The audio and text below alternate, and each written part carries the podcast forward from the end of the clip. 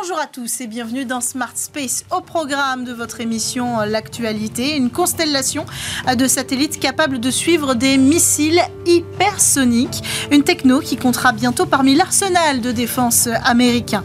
En France, un hackathon Space touche bientôt à sa fin. Si vous ne connaissiez pas cet événement, on va en parler dans cette émission. Et notre call actu est dédié à la société Emeria qui conçoit un ballon atmosphérique et qui va signer un partenariat décisif avec euh, le CNES. Le PDG de l'entreprise euh, répondra à notre appel. Et puis en deuxième partie d'émission, on va parler du dilemme qui secoue le secteur spatial. Quel équilibre entre conscience climatique et développement euh, technologique alors que ces startups jouent des coudes pour redorer le blason européen? Deux d'entre elles seront en plateau avec nous pour en discuter. Voilà pour le programme. On démarre tout de suite avec l'actualité sur Bismart.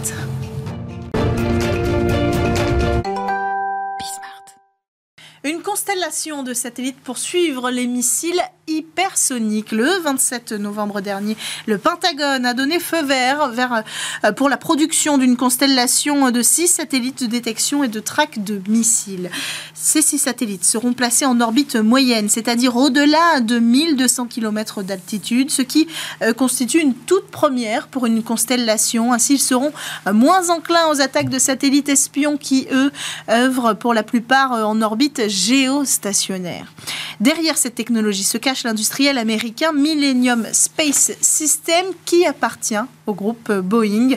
Pour convaincre, l'entreprise a mis au point des modèles numériques de prototypes de satellites dont elle teste les performances des capteurs dans divers cas de figure, y compris des engagements avec des missiles ennemis. Cela inclut aussi la traque de missiles hypersoniques en dépit de leur vitesse très élevée.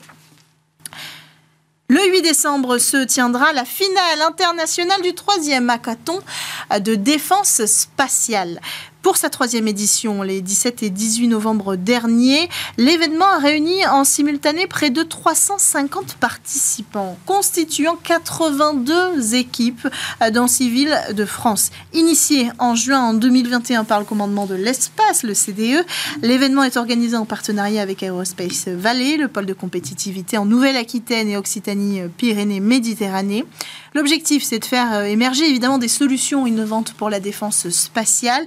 Les deux équipes lauréates se verront offrir un voyage en Guyane où elles euh, pourront visiter le centre spatial guyanais.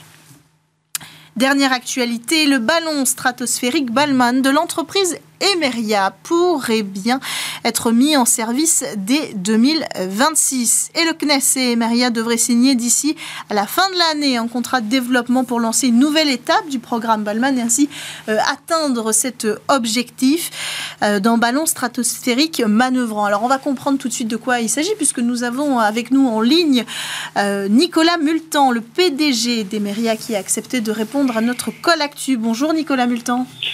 Bonjour. Bienvenue dans, Smart Space. Alors on parle d'un contrat décisif pour l'entreprise que vous dirigez. Pourquoi? Alors en fait, c'est un contrat décisif tout d'abord parce qu'il suit euh, un premier contrat sur la phase 1 qui a duré deux ans, financé par la DGA et le CNES. Euh, on arrive à maturité, je dirais, de, des technologies et il s'agit maintenant de les concevoir en détail et, les mettre euh, en opération dans la stratosphère.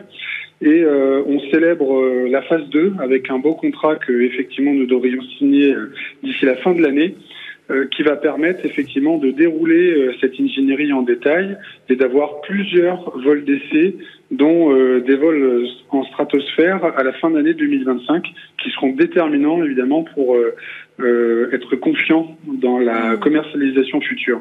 Alors commercialisation, donc on parle d'une mise en service autour de 2026. Oui, exactement. Dans la première version, alors évidemment, on aura probablement différentes versions, mais dans une version suffisamment stabilisée pour faire euh, pour faire du business avec, hein, concrètement. Donc euh, effectivement, l'année 2026 euh, sera clé. Dites-nous à quoi ça sert, c'est à quoi ça ressemble, comment ça marche un ballon stratosphérique manœuvrant?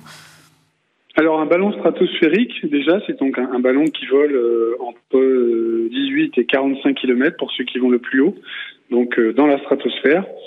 Ce ballon aujourd'hui, on en fabrique de nombreux pour le CNES mais ce sont des ballons dérivants, c'est-à-dire ce sont des ballons qui sont lancés d'endroits bien choisis. Les ballons dérivent pendant quelques jours à quelques dizaines de jours et retombent. Le ballon manœuvrant aura cette capacité à rester géostationnaire au-dessus d'un point ou de suivre une frontière ou une côte et donc d'avoir évidemment une, ce qu'on appelle une persistance, c'est-à-dire une, une, capacité à, à, faire du temps réel euh, infiniment, enfin tout simplement pas comparable puisque les satellites et tout ce qui est reporté ou drone eux-mêmes dérivent en fait. Donc on aura euh, un, un, un, point, un point de liaison ou un point de vision euh, au-dessus d'un au-dessus d'un théâtre d'un théâtre de guerre pour les militaires ou alors euh, au-dessus de départs de feu de, de, ce genre de choses. Donc vraiment euh, plein de missions euh, et une, une, version, une vision complémentaire des, des, des vecteurs déjà existants. Hmm, donc, si, si, je comprends bien, hein, pour que le public comprenne aussi,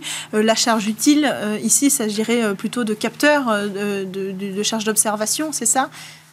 Oui, exactement. Donc, on a des capteurs visibles, hein, donc des, des, caméras, des télescopes. On a des relais, des relais 5G, typiquement, pour effectivement mieux couvrir une zone. Euh, qui pourrait être mal desservi, ou alors euh, écouter, écouter euh, par exemple euh, des signaux RF. Et quand on écoute des signaux RF, on peut entendre plein de choses, de la surveillance maritime, on peut effectivement écouter des balises, et puis avec certains capteurs hyperspectraux, voir des départs de feu, voir des, des fuites de, de gaz comme le CO2 ou le méthane.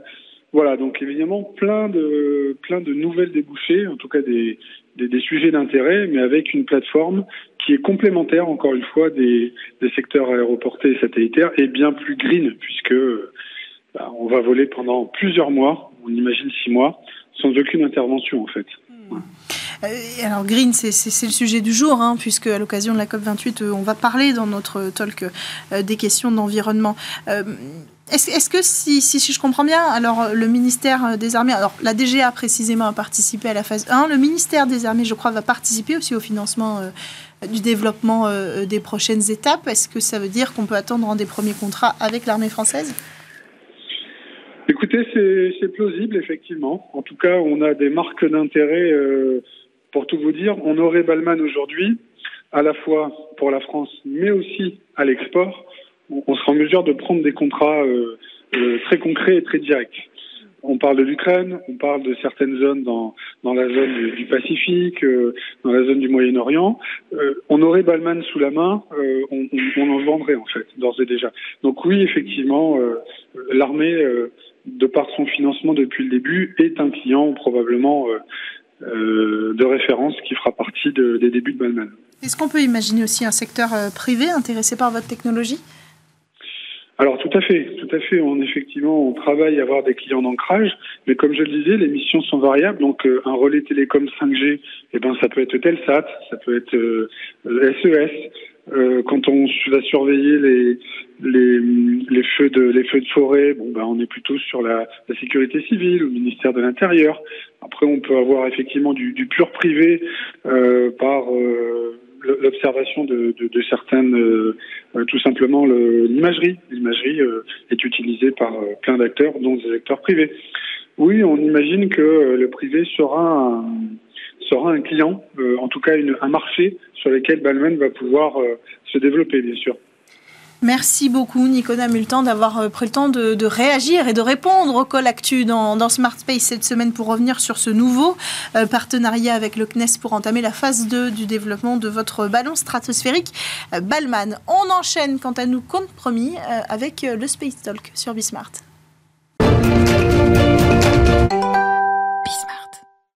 Alors que la COP28 a démarré à Dubaï, on va s'intéresser, nous aussi, sur le plateau euh, de Smart Space, aux enjeux de durabilité, en particulier dans le secteur spatial, alors que les acteurs européens s'efforcent d'innover. Pour en parler, nous avons avec nous en plateau euh, Xavier Lairo, cofondateur de la start-up Aerospace. Bonjour. Bonjour. Bienvenue sur euh, le plateau de Smart Space. Nous avons aussi, euh, pour participer à cet échange à distance, Luc Piget, directeur et cofondateur de ClearSpace, la société qui veut nettoyer l'espace. Bonjour Luc. Bienvenue sur le plateau de Smart Space. Alors, j'ai pas précisé Pangea euh, Aerospace pour ceux euh, qui ne connaissent pas encore cette euh, start-up que vous mettez au point un moteur réutilisable. On va y revenir au cours de cette émission. Alors, entre révolution technologique et conscience climatique, Xavier Laéro, est-ce qu'on est un peu écartelé aujourd'hui? Bah, moi, je pense plutôt le contraire, en fait. C'est-à-dire, aujourd'hui, le, secteur spatial prend conscience des enjeux écologiques. Jusqu'à aujourd'hui, euh, nous pouvons dire que les, que les volumes n'étaient pas suffisamment grands pour que ce soit un grand sujet. Mais aujourd'hui, avec, euh, avec l'essor de, de, nouvelles compagnies, avec euh, la croissance de l'activité dans le domaine spatial, c'est de plus en plus un sujet au cœur de, des activités hmm. d'organismes et d'institutions comme l'ESA, comme le CNES, mais aussi et surtout de compagnies du New Space comme, comme nous. Hmm. Nous, par exemple, nous travaillons sur des systèmes de propulsion, nous travaillons sur des petits systèmes de propulsion et des grands systèmes de propulsion c'est-à-dire pour des satellites, mhm. mais aussi pour des lanceurs. Et notre mantra, nous en avons euh, plusieurs, mais nous faisons des moteurs qui sont euh, euh, très performants et qui utilisent tout le temps des ergols, c'est-à-dire des combustibles verts, pour substituer bah, le kérosène, par exemple, mhm. ou substituer l'hydrazine quand on parle de mobilité dans l'espace. Pour autant, l'impact zéro n'existe pas et n'existera pas dans votre technologie non plus. Bien sûr, bien sûr, l'impact zéro euh, n'existe pas, mais nous réduisons énormément, euh, par exemple, la, la, création de CO2 quand on va faire une combustion mhm. euh, à travers le, du, méthane, ou quand on parle de, de propulsion dans l'espace, nous, nous, avons éliminé l'hydrazine, qui est quand même quelque chose de, mhm. de très polluant, produit chimique même assez dangereux et cancérigène. Dans votre, votre carburant, on parle d'un carburant durable issu d'un mélange de méthane et d'oxygène liquide, c'est bien ça? Exactement. Qui donc doit avoir un impact euh, combien de fois euh, inférieur à, ce qui existe aujourd'hui On sait En plus ou moins la, moitié. Euh, ce qui est important de noter, c'est que toutes les entreprises un peu à la pointe travaillent vraiment sur des moteurs méthane. Jusqu'à maintenant, on travaille avec du kérosène parce qu'on le connaît bien, hmm. le kérosène.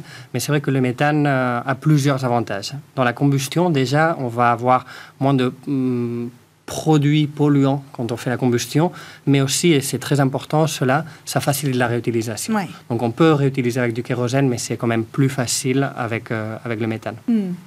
Luc Piguet, de, votre côté, euh, est-ce que vous avez ce, sentiment d'être euh, écartelé entre euh, ces ambitions technologiques et cette conscience climatique aujourd'hui, malgré que vous adressiez un secteur ultra concerné, hein, puisque vous proposez d'aller désencombrer l'espace? Oui, donc moi, moi je pense que effectivement, je suis, d'accord sur le fait qu'il y a beaucoup qui est fait aujourd'hui, qu'il y, a une vraie sensibilité. C'est naturellement l'état de développement de l'industrie spatiale n'est pas le même que ce qu'on, si on prendrait l'aviation ou, l'automotive euh, en matière de maturité. Euh, c'est-à-dire que c'est une, une, industrie qui, qui, est derrière ces industries-là.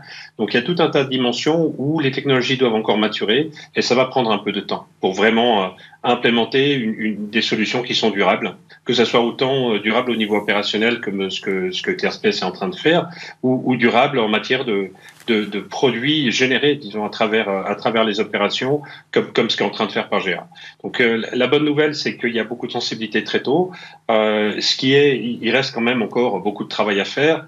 Et après, il y a aussi une, une compréhension qui est nécessaire qu'on ne peut pas s'attendre au même niveau de standard et de maturité euh, de nouvelles technologies qui viennent d'émerger que de celles qui sont établies depuis 40 ou 50 ans en matière de ce qu'on peut atteindre. Hmm. Donc, euh, c'est ça tout l'enjeu. L'industrie hein. part dans la bonne direction. Hmm, c'est ça toute la difficulté euh, de vos positions aussi aujourd'hui, c'est qu'on a un enjeu très fort en Europe d'être rapide, agile, rentable, compétitif, mais on vous demande aussi euh, d'être en, accord avec les enjeux d'aujourd'hui et de demain qui sont ceux de la durabilité.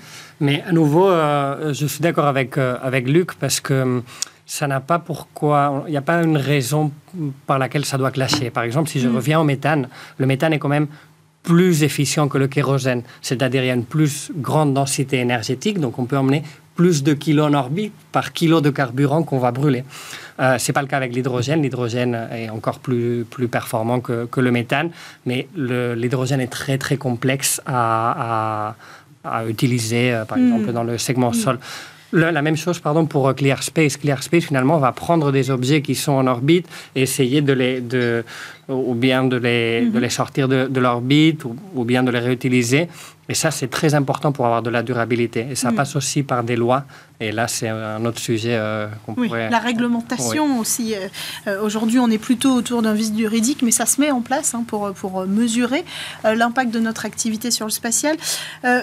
Alors, je, je comprends bien que pour vous, euh, le développement technologique euh, euh, n'est pas forcément en contradiction avec les enjeux de demain, mais les usages peut-être le seront. Vous proposez des moteurs qui iront euh, à la fois pour des satellites, mais aussi pour des lanceurs.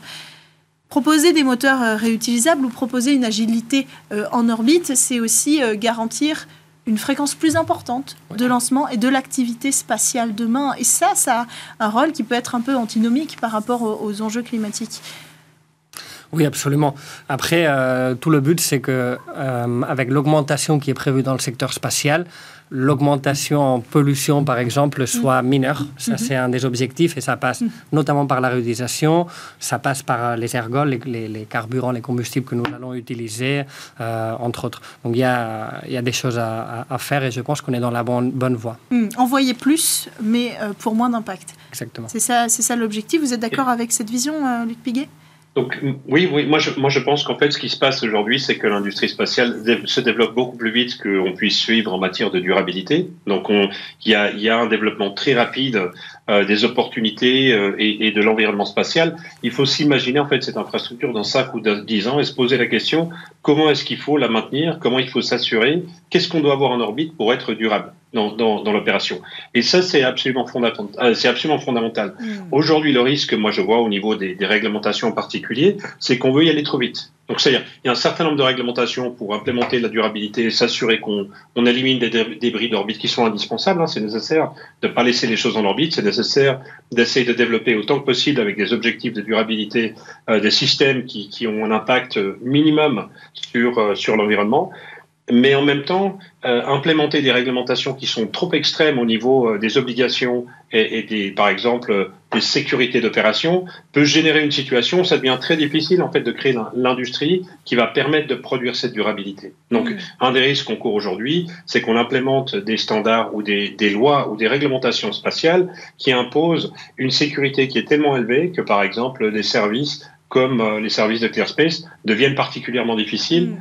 et deviennent beaucoup trop chers pour pouvoir vraiment adresser les fondamentaux. Mais Si vous imaginez par exemple qu'on applique euh, les standards qu'on applique à la voiture d'aujourd'hui à à la première voiture en matière de sécurité, on n'aurait peut-être pas d'industrie automotive aujourd'hui. Mm. Donc euh, c'est ce genre d'équilibre qu'il faut savoir euh, gérer et il faut effectivement implémenter des réglementations, il faut donner aussi des objectifs en, en- en matière de durabilité, mais il faut le faire de façon Mm. intelligente pour permettre que les capacités puissent se développer pour permettre un environnement durable dans, dans 10 ans, dans Mm. 15 ans, dans 20 ans, et que ça soit simplement naturellement, ça fasse naturellement partie de l'écosystème spatial. Mais je crois que vous mettez le doigt sur quelque chose. Il y a un décalage en fait aujourd'hui, et peut-être que vous en faites les frais avec euh, votre arrivée. C'est que euh, il y a une vague de nouvelles technologies qui arrive après déjà euh, celles qu'on a pu découvrir outre-Atlantique, notamment avec SpaceX. Et on est là aujourd'hui à débattre de votre impact carbone, de vos résolutions environnementales vs votre développement technologique, pendant que outre-Atlantique, on est aussi dans le même temps ébahi par des lancements euh, SpaceX qui sont euh, répétés. Un nouveau record euh, en septembre, c'était euh, déjà 62 lancements par an pour Falcon 9. L'objectif à terme avec Starship, c'est aussi de, recréer une cadence telle et une capacité d'emport dans l'espace démesurée presque, hein, on pourrait dire comme ça. Vous faites un peu les frais de ce développement outre-Atlantique et, peut-être vous avez aussi, vous aussi, ce sentiment qu'on vous coupe un, peu trop les ailes avant d'avoir eu le temps de développer la techno pour aller plus loin? Nous, personnellement, chez Panzi Aerospace, non. Mais parce qu'on s'est toujours positionné, comme je le disais au début, sur des systèmes de haute performance, durabilité et un coût optimisé. Et ça, euh, pour nous, c'est vraiment notre mantra. Et on a la chance, avec au moins les moteurs, que euh, les moteurs qui marchent le mieux sont ceux qui utilisent les ergols les plus durables. À nouveau, hydrogène, méthane, puis après on parle de kérosène, puis les solides, qui sont les, les, mm. moins, les, les, moins verts. Aujourd'hui, toute l'industrie est, est, dans cette logique de développement de moteurs méthane, c'est-à-dire Starship utilise des moteurs méthane. Mm. Euh, Ariane Group travaille sur Prometheus, qui est un moteur méthane. Mm. Ce sont ce type de, de moteurs qui, qui, voient le jour et qui sont déjà réfléchis et pensés pour le futur et pour être réutilisables. Mais je pense que c'est la seule façon que nous avons dans le secteur des lanceurs de réduire notre, notre, notre impact qui d'ailleurs, même avec 62 euh, lancements par an, est euh, totalement anecdotique par rapport à l'aviation ou par rapport à, l'industrie automobile. Hmm. Oui, mais est-ce qu'on doit pour autant développer une nouvelle industrie euh, qui irait être compétitive en termes d'impact carbone avec l'aviation? Ben, Je pense que la, question du coup, elle se, elle se pose sur les services que nous donnent les satellites que nous avons en orbite et l'exploration. Pour moi, c'est ça la grande question. C'est-à-dire, est-ce que ça vaut le coup d'explorer l'univers pour comprendre mieux plein de phénomènes scientifiques, historiques, etc. Est-ce que ça vaut le coup d'avoir des satellites en orbite qui vont nous donner suffisamment de données pour être réactifs face au changement climatique et pour pouvoir bien analyser, par exemple, la montée des eaux? Et c'est ce trade-off euh, qui, je pense, ne nous correspond pas à nos industries, mais je pense que c'est clairement, il est clairement mm. positif à l'augmentation des services qui, qui proviennent des satellites en orbite euh, dans ce, dans ce trade-off. Mais alors justement, vous m'amenez à, vous me faites une belle introduction pour ma prochaine question. Est est-ce qu'il faudrait imaginer euh, en Europe euh, orienter le projet spatial européen vers une priorité unique qui serait la préservation euh, de la Terre, la surveillance de l'environnement. de la même façon, peut-être qu'on a essayé d'implémenter une vision européenne de la donnée, c'est-à-dire vraiment décider de dédier le secteur spatial européen à la protection de l'environnement et donc d'orienter toutes ses missions et ses commandes publiques dans cette direction. C'est une, une, bonne question. Je pense que mm, du côté entreprise, ce qui est important, c'est que les comptes de résultats soient positifs. Mm. Et ça, donc, ça veut dire des marchés derrière. Donc, pourquoi pas avoir euh, cette différence européenne, si on peut la nommer un peu comme ça. Je pense qu'on y est un peu déjà mm. dans cette euh, logique et, en faire une force. Euh, néanmoins, les, les, entreprises privées qui opèrent, que ce soit des entreprises avec un incroyable héritage ou des entreprises qu'on peut appeler New Space, doivent trouver leur compte dans tout Bien ça. Bien sûr. Luc Piguet, est-ce qu'on n'a pas déjà trop d'acteurs pour penser à réduire notre, notre, nos priorités? Alors non, je, pense qu'en fait, euh, de nouveau, c'est toujours difficile de, se projeter dans le futur. Si, si vous imaginez, imaginez-vous que vous inventez la voiture il y a 200 ans et vous dites, ben, c'est super, ça a quatre roues, ça peut euh, aller de Paris à Madrid en, 16 heures et ça peut transporter des biens, des personnes. Et les gens vous diraient, vous êtes fous, c'est pas possible, il, faudrait des routes partout. C'est toujours difficile de projeter euh, à quoi va ressembler l'environnement demain. Je pense que ce qui est vraiment important, c'est qu'on ait une stratégie, une roadmap au niveau de l'Europe de ce qu'on veut réaliser et qu'on crée un, un, un, contexte qui optimise finalement les chances de succès de, de l'industrie spatiale européenne. Et ça, ça veut dire qu'elles deviennent compétitives, plus rapides, euh, qu'on puisse avoir une approche euh, peut-être euh, des fois un peu plus risquée euh, dans les implémentations euh, de, de projets qu'on fait. Et après, évidemment, quand on, quand on met en place des, des, des, des réglementations ou qu'on le fait avec une roadmap, on se dit, ben, aujourd'hui, ce qu'on veut atteindre, c'est quoi? Qu'est-ce qu'on veut atteindre dans 5 ans? Qu'est-ce qu'on veut atteindre dans 10 ans? Hmm. Dans 15 ans? Et puis qu'après, les réglementations soient alignées et aussi le procurement soit aligné avec une stratégie finalement européenne. Et je pense que ça, ça a beaucoup de sens. Il faut aussi Maintenant, en même temps, il faut aligner cette question de la réglementation, pardon, je vous coupe Luc Piguet, avec euh, les autres industries. C'est-à-dire qu'aujourd'hui, euh, les données sur à quoi ressemblera le mode de demain si on ne change rien, elles sont là, elles existent, euh, elles ne sont pas réjouissantes. Donc l'idée, c'est peut-être de, si ce n'est de pas de précipiter la réglementation aujourd'hui sur le secteur spatial, de l'accorder et de, de, de, de, prendre la mesure de ce que sera le secteur spatial par rapport au reste des industries. Et là, on sera peut-être plus, plus précis. C'est juste, je pense que ce qu'il faut, c'est pas attendre de façon passive pour voir ce qui va se passer demain, mais d'être actif et de faire un choix au niveau d'une stratégie qu'on déroule. Hmm. Et je pense, par exemple, les activités qu'on fait aujourd'hui avec l'ESA, c'est un exemple de ça. On dit, ben, il y a besoin d'une dépanneuse dans l'environnement spatial, donc on, on crée les moyens pour la produire et on crée la possibilité pour, euh, pour de New Space d'être, d'avoir du succès dans cet environnement en Europe. Pourquoi? Parce qu'on pense que c'est indispensable. Et, et ça, c'est une stratégie à long terme. On se dit, ben oui, c'est nécessaire, c'est des technologies qu'on pense qui ont de la valeur. La propulsion, évidemment, c'est une, une, technologie clé euh, pour, pour, euh, pour l'industrie spatiale. À quoi est-ce qu'elle doit ressembler demain? C'est ça la question qu'il faut se hmm. poser. Absolument. Pardon, si je peux revenir sur ce que disait Luc. En fait, il, il a parlé de deux sujets qui, pour moi, est la création du marché institutionnel, c'est-à-dire de déjà acheter aujourd'hui en tant qu'agence spatiale européenne des services de debris removal, qu'on mhm. pourrait appeler en anglais, euh, et, qui pour nous, finalement, qui sommes euh, ceux qui vont fournir des systèmes de, propulsion, ben, ça ne fait que croître euh, l'intérêt parce que les grands problèmes de la durabilité dans l'espace, c'est les émissions des lanceurs qui sont très petites, à nouveau sur les émissions globales, mm. et les, déchets, les déchets spatiaux. Les déchets spatiaux, quand on a de la propulsion à bord d'un mm. satellite, n'existe pas en mm. théorie. Pourquoi? Parce que le satellite peut partir de l'orbite mm. pour aller dans une aire exactement un, désorbitage. Donc en fait, on va résoudre ce mm. problème avec en plus de la propulsion verte qui n'utilise pas euh, des produits chimiques qu'on peut, qu'on peut, qui sont cancérigènes par exemple. Alors j'aimerais bien vous lire euh, une publication que, j'ai aperçue cette semaine de Thomas Pesquet qui réagit justement à la COP 28 euh, dans laquelle il dit, je cite, le progrès technique devra nécessairement s'accompagner d'un débat de société sur quels usages du carbone sont acceptables pour le bien commun et lesquels le sont le moins, en attendant une décarbonisation complète qui prendra euh, du temps et qui doit être amortie socialement. Qu'est-ce que ça vous évoque euh, Un ambassadeur du spatial qui invite à tempérer d'une certaine façon, en tout cas c'est l'interprétation qu'on peut en faire, euh, la course au développement technologique? Oui, mm, je, comprends tout à fait ce qu'il veut, ce veut dire. Euh, il faut voir sur quel secteur on agit. Est-ce que dans l'aviation, qui aujourd'hui est un énorme sujet d'ailleurs en France, est-ce qu'il faut continuer dans cette croissance qui, qui, euh, pour euh, bouger une personne d'un point A à un point B, euh, crée un impact carbone mm. énorme. Et c'est pour ça que je reviens sur le spatial et comment l'utilisation du spatial en fait, est en train de nous aider dans cette période très complexe mm. qu'on vit grâce à l'imagerie, grâce à la connectivité et grâce au suivi de ce qui se passe sur Terre. Mm. Donc, je pense que finalement, ce, ce, tweet ou cet article de, de M. Pesquet ne vient plus que, que, renforcer le besoin de spatial dans toutes ces activités de monitoring de ce qui se passe mm. sur Terre. Et pour moi, c'est une des activités qui doit continuer. Ce qui, ce qui interpelle, en fait, c'est, je vous laisse réagir, Lupiguet, et peut-être vous pouvez réagir là-dessus. Ce qui interpelle, c'est de rappeler euh, qu'il faudrait sous-peser euh, ce qui est acceptable pour le bien commun. Et c'est bien là la difficulté aujourd'hui que rencontre le spatial, c'est de faire comprendre qu'il s'agit du bien commun. La, question, je pense, elle est fondamentale, c'est une question de qu'est-ce qui définit le succès. Et si le succès, c'est le succès purement financier, on va pas résoudre les problèmes de fond qu'on a. C'est juste pas possible.